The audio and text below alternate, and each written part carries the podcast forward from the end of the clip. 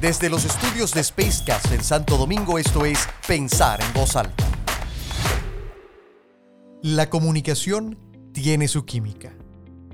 En el ámbito comunicacional, lo que ocurre en nuestro organismo cuando somos parte del proceso de intercambio con otros, ya sea como emisores o receptores en la intrincada red en la que nos desenvolvemos, resulta fascinante cuando se analiza y se comprende desde el punto de vista neuroquímico.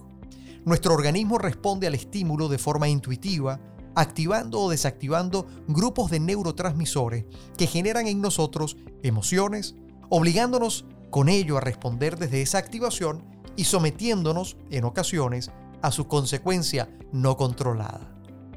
La comunicación es, desde la perspectiva de mi amigo el doctor Eduardo Yan, médico internista e investigador en neurociencias, un fenómeno neuroquímico y en tres sistemas neuroquímicos. Es decir, quien comunica influye en un sistema que va a reaccionar de manera específica según el estímulo recibido y viceversa.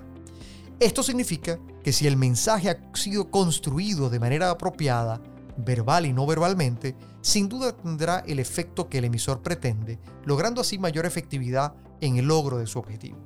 Para ello, debemos tomar en cuenta la estructura del cerebro humano, el cual posee una gran capacidad para recibir información a través de los sentidos y racionalizarla a través de lo que se denomina el neocórtex o la nueva corteza cerebral ese espacio donde se procesa el pensamiento complejo que es capaz de comprender ingentes cantidades de reportes, presentaciones, documentos, tablas de Excel, sobre todo para quienes estamos acostumbrados al mundo corporativo.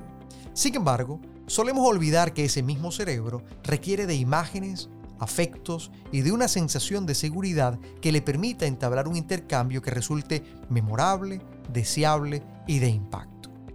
La teoría del cerebro triúnico, propuesta por Paul MacLean y aún debatida, ayuda a comprender desde la perspectiva de un comunicador eficaz la importancia de ir más allá de la data dura que se procesa en el neocórtex y de cómo atender al cerebro límbico y reptiliano de cada uno de nosotros.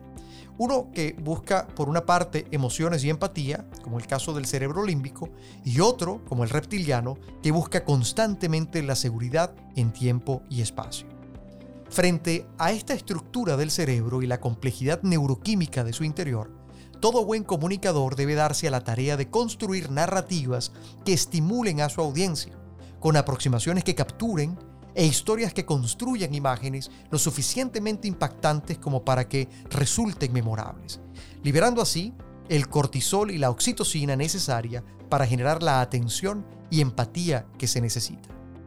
Así también, cobran especial relevancia los elementos emocionales dentro del discurso, que se constituyen en espacios donde el comunicador busca generar empatía con su interlocutor, bien sea a través de experiencias personales, ejemplos o anécdotas que permitan transmitir el mensaje de fondo basados en una plataforma emocional que asegure su impacto y recordación.